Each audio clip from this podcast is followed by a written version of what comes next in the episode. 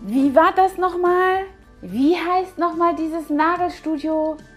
Und diese Wimpernstylistin in Kloppenburg? Oder war es doch in Usingen? Ich habe den Namen vergessen. Wie entscheidend der Name deines Unternehmens ist, das kann über Erfolg oder Misserfolg entscheiden. Das ist relevant und deswegen möchte ich dir sieben Tipps mit auf den Weg geben, wie du den richtigen Namen für dein Unternehmen findest. Also, komm mal mit! Also, was du für einen Namen hast und wählst für dein Institut, das ist wirklich entscheidend über den Erfolg oder Misserfolg mit deinen Kunden, mit deinem Beauty-Biss. Was nimmt der Kunde wahr nach außen und was kannst du eben hier quasi in deiner Zielgruppe platzieren, was aussagekräftig ist, deine Kunden anspricht und natürlich auch das verkörpert, was du nach außen anbieten möchtest. Ja, wie gehst du dann vor, den richtigen Namen zu finden? Das kannst du also auf jeden Fall hier in diesem Video lernen. Ich gebe dir sieben Tipps, wie du den richtigen Namen für dein Kosmetikinstitut oder Beauty Biz insgesamt findest. Pam, und hier kommt Tipp 1 für dich. Was willst du verkörpern? Das musst du dir ganz genau überlegen, was du im Ziel in deiner Zielgruppe eben verkörpern möchtest und aussagen willst. Ich kann dir da ein gutes Beispiel geben. Mein Laden hieß zum Beispiel nicht schon immer Beauty Lounge. Nein, ganz im Gegenteil. In einer halbwachen Phase ließ ich mir den genialsten Namen aus meiner Sicht damals einfallen für mein noch kleines Beauty-Biss. Ich habe damals mit Nägeln begonnen und kleine Maniküren, Pediküren und Massagen gemacht. Ja, und da habe ich gedacht, wie will ich das transportieren? Was möchte ich nach außen aussagen? Und es ging nicht darum, was mein Zielmarkt oder meine Zielgruppe insgesamt verkörpert bekommt. Ich war dem großen Glauben verfallen, dass automatisch alle dann das, was ich tue, mit meinem Namen verkörpere. Mein Name, sei gespannt, hieß früher Gelakt. Gel minus Akt. So, und in diesem Namen, ich habe ihn mir so fantastisch ausgedacht, habe ich vermutet, dass jeder diese Vieldeutigkeit, die er bedeuten sollte, automatisch mitbekommt. Ganz zum Beginn war die Motivation natürlich auch meinen Namen zu integrieren überhaupt in den Studionamen meines Beauty Biz. Und mein Name Angela, viele in meinem Umfeld haben damals mir einen Spitznamen gegeben, Gelchen und davon abgeleitet, also Gel. Gel ist der Wortname von dem Material, was ich am meisten auch benutze, also Gel für die Nägel. Also dachte ich, Mann, das ist etwas, was ich total gut integrieren kann und das verkörpert alles nach draußen, was ich auch erklären möchte. Ja, und dann, was machen wir mit dem halben Namen? Was mache ich denn? Art, Artist, Act. Gel Act. Und so wurde dieser Name geboren. Ich dachte, mir, das ist eben eine artistische Lösung. Und was macht ein Artist? Der macht ein Act. Und dann war dieser Name geboren. Gelackt. Gelackt, Gelakt. Und es waren viele, viele Ausdrücke, wie der Name quasi hier pronounced wurde und äh, ausgesprochen wurde. Der eine sagte Gelakt, der andere sagte gelackt. Das habe ich natürlich auch noch vermutet mit einem kleinen, ja, unterschwelligen Transportmittel meiner Lese-Rechtschreibschwäche hier auch noch das Gelakt mit C zu schreiben statt mit CK.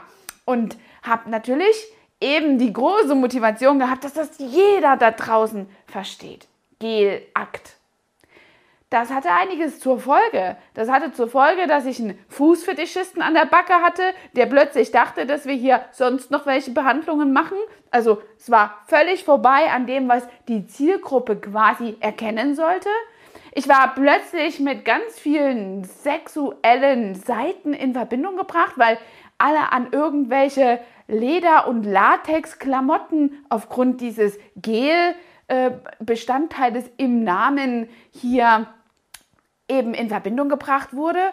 Und somit hatte ich wirklich teilweise eine sehr spannende Zielgruppe am Start. Und das führte dazu, dass ich in dem kleinen Dorf einmal in einer Kneipe war, hier in dem Dorf, wo ich beheimatet bin, noch ganz zum Anfang. Und dann wollte ich, wie es in der Kneipe so üblich ist, einen Deckel haben für meine Getränke und Speisen, die ich dort verzehrte. Jeder bekam einen Deckel und von mir verlangte man, weil ich neu war, immer gleich, dass ich bar bezahlen sollte. So, und dann habe ich einen Deckel eingefordert, habe den Deckel auch bekommen und dann sagte dieser Wirt zu mir, ei, dann kann ich ja auch mal zum Narele vorbeikommen. Das fühlt sich wirklich nicht toll an und du willst so eine Art und Weise ja nicht in deinem Business haben. Also schau wirklich, der wichtigste Tipp, was willst du verkörpern da draußen? Sei so smart. Neulich hatte ich jemand im Coaching, die hat auch eine Namensumfirmierung gehabt und hat gesagt, der Name passt überhaupt nicht mehr damit zusammen, was ich eigentlich verkörpere. Und es wurde aus einer namensgegebenen Kosmetik einfach eine Med-Kosmetik-Institut mit dem Namen verbunden. Und das ist natürlich sehr schlau, weil sie sehr viel mehr ja, medizinische Behandlungen durchführte und ins Programm genommen hat und das natürlich nach außen spiegeln möchte. Also Obacht dabei, der Name und das, was er damit verkörpert, auch Doppeldeutigkeiten sind sehr, sehr wichtig und die musst du wirklich beachten. Ja, das war jetzt ein langer Tipp 1. Der Tipp 2, den kriegst du hier. Der Tipp 2 ist also auch ein ganz wichtiger, den ich jetzt schon ein bisschen mit angesprochen hatte. Und zwar, wie spricht sich der Name aus? Lässt er sich einfach aussprechen oder macht sich dein Kunde bei einer Weiterempfehlung wirklich einen Knoten in die Zunge? Also beachte bitte die Aussprechbarkeit deines Firmennamens, deines Namens für den Betrieb, um auch Weiterempfehlungen zu bekommen. Sonst kriegst du das nie hin. Dann ist es natürlich noch wichtig, dass du schaust, dass der unverwechselbar ist. Dein Name soll natürlich unverwechselbar sein. Und das Beispiel aufgegriffen eines Coaches von mir, eines Teilnehmers am Coaching, ist natürlich zum Beispiel ein Med Spa und dann den Namen hinten dran zu hängen, natürlich eine sehr tolle Sache, weil Med Spa ist etwas, was man nach außen kommuniziert, was man tut.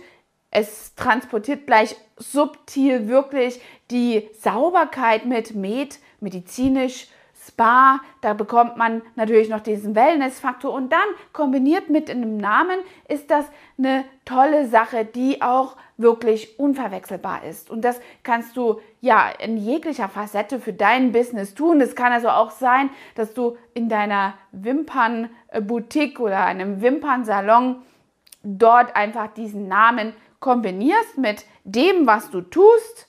Lashmaker oder Wimpernsalon bei XY, bei Angela Thomas oder äh, etwas, was deinen Namen trifft. So haben wir unsere Beauty Lounge eben auch mit meinem persönlichen Namen kombiniert.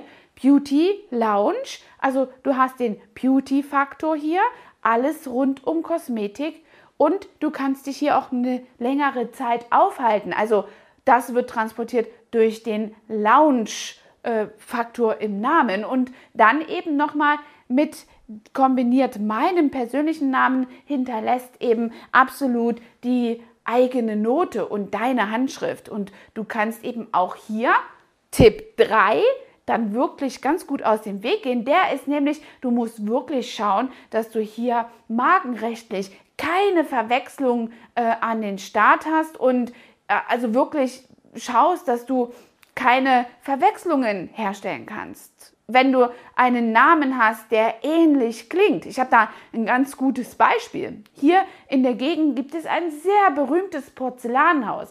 Porzellanhaus Käfer ist ein Fachgeschäft für Deko, Porzellan, Geschirre, sehr hochwertig, exklusiv und wirklich mit einer außerordentlichen Auswahl und einem riesigen Repertoire ausgestattet, sodass dieses kleine Porzellanhaus hier im Hunsrück über die Grenzen international bekannt ist und hat dort wirklich Kunden auch aus Amerika, aus Saudi-Arabien, aus dem Libanon. Also ich höre immer von der Geschäftsführerin, wohin sie ihre Lieferungen schickt und das ist eben etwas, was dazu führt, dass du nicht nur in deinem Umfeld schauen musst, was der Name hergibt. Was nämlich dieser findigen Unternehmerin dieses Porzellanhauses passiert ist, dass sie argen Ärger bekommen hat mit einer riesigen Marke, die du auch kennst, nämlich Käfer.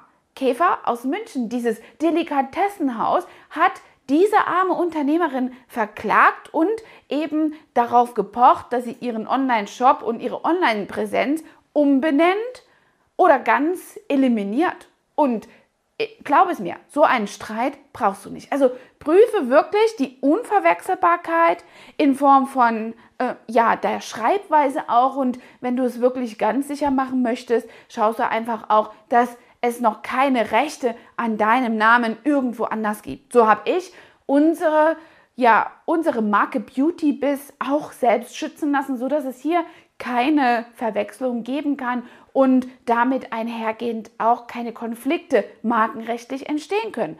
Das ist nur etwas, was richtig viel Energie frisst für dich und das brauchst du nicht. Vor allen Dingen nicht am Anfang, wenn du zu Beginn wirklich alle Intentionen und Energie in dein Business stecken möchtest. Also Obacht mit dem Markenrecht. Tipp 4 ist natürlich auch noch ein bisschen damit verbunden, dass du schaust, welches Markenrecht du hast und welche Schreibweise damit verbunden ist. So, wenn du jedes Mal beim Kommunizieren und Angeben deines Firmennamens erstmal das, äh, ja, das Alphabet rausholen musst und das ständig immer buchstabieren musst, dann ist das wirklich sehr beschwerlich für dich. Also schau wirklich auf die Schreibbarkeit, dass sie unkompliziert ist. Tipp Nummer 5 ist etwas, was du absolut beachten solltest, denn es gibt ja manchmal Namen, die in einer anderen Sprache völlig blöde Bedeutungen haben. Also mir fällt jetzt keiner ein, aber ich habe schon erlebt, dass zum Beispiel ein Firmennamen einer Firma übersetzt in einer anderen Sprache wirklich beleidigende Bedeutungen hat. Und das musst du vermeiden. Also gib es doch einfach mal bei Google ein oder dem Übersetzer von Google und dann kannst du mal sehen, was dein Firmennamen quasi in ja, vielen bekannten anderen Sprachen bedeutet und dort eben keine zwielichtige ja, Bedeutung mit sich bringt, sodass du wiederum ein komisches ja, Zielpublikum ansprichst und das willst du unbedingt vermeiden. Was aber ganz, ganz wichtig ist, und das vergessen viele am Anfang wirklich, nagel dir diesen Tipp auf deine Stirn. Der ist oberwichtig. Du musst wirklich direkt schauen beim Auswählen deines Namens, ob die Domain für deine Internetseite zu passend zu diesem Namen eben auch noch frei ist und nicht besetzt. Wie blöd ist das denn, wenn du jetzt zum Beispiel Beauty Lounge 123 hättest .com oder .de oder vielleicht mit irgendeiner abstrusen Endung .net oder .org. Das kann sich kein Mensch merken und es gibt immer Verwechslungen und plötzlich kommt deine Zielgruppe auf einer ganz anderen Seite, die vielleicht auch dein, dieselbe, ja, dieselbe Zielgruppe bedient, nur in einer anderen Region. Und das willst du vermeiden. Du willst ja dein Grundstück auf einem tollen Fundament aufbauen, dein, deine Webadresse eben auch so kommunizieren, dass sie einfach zu finden ist. Ja, und last but not least, der letzte und siebte Tipp ist also ganz, ganz wichtig, dass du wirklich nochmal schaust, ob es, wenn du den Namen ausgewählt hast, Rechte daran gibt, nicht nur markenrechtlich irgendeine ja, Zweideutigkeit und ob dieser Name noch wie im Falle des Porzellanenhauses woanders nur in einer anderen Schreibweise verwendet wird, sondern dass es wirklich auch beim Patentamt eine Abfrage gestellt wird, so dass du hier keine Markenverletzungen machst und hier einfach nicht quasi äh, einen bekannten Firmennamen, den du jetzt vielleicht nur nicht kennst, hier wählst und dir damit ganz zu Beginn eben schon ja Ärger einhandelst. Das führt eben auch dazu, dass deine Auffindbarkeit und deine Sichtbarkeit bei Google beispielsweise sehr behindert wird, weil du immer gegen andere kämpfst, gegen jemanden, der vielleicht überhaupt nicht wichtig für dich im Sinne von ja, Mitbewerber oder Marktbegleiter sind, aber trotzdem ist es eben eine richtig schwierige Angelegenheit, sich Google-weiß und werbungstechnisch, wenn du auch mal im Online-Marketing dich ein bisschen bewegen möchtest und dort einfach investieren magst, um Kunden zu gewinnen, das ist wirklich richtig, richtig schwierig, gegen so einen großen Market Player anzukämpfen und du äh, hast dann einfach fast keine Chance. Also der Name deines Unternehmens ist wirklich riesig wichtig und Weichen stellen für deinen Erfolg. Es entscheidet maßgeblich über Erfolg oder eben Misserfolg. Ich hoffe, das hat dir geholfen und du hast vielleicht schon ein oder andere Inspirationen, wie dein Beauty-Business heißen könnte. Schau einfach danach, dass du das widerspiegelst, was du nach draußen transportieren möchtest, was du machst, was mit deiner Tätigkeit zusammenhängt und deinen Namen beinhaltet. Und dann wünsche ich dir ganz, ganz viel Erfolg mit deinem Namen, mit deinem Business. Schreib mir mal hier drunter, ob du schon solche komischen Namensereignisse hattest wie ich, äh, dir ganz am Anfang dieses Videos erklärt habe. Lass mir ein Abo da, wenn dir das gefallen hat und weitergeholfen hat. So unterstützt du den Kanal, dass er eben auch im Beauty-Business hier richtige Unternehmer formt und aktiviere die Glocke, damit du das nächste Video nicht verpasst. Und ich wünsche dir einen schönen Tag. Bis dahin, deine Angela Thomas, dein Trainer for Beauty. Hat dir diese Folge gefallen und du möchtest vielleicht sogar mehr davon? Dann abonniere den Podcast Style Up Your Life, damit du keine Folge mehr verpasst, um dein stylisches Leben noch stylischer zu machen.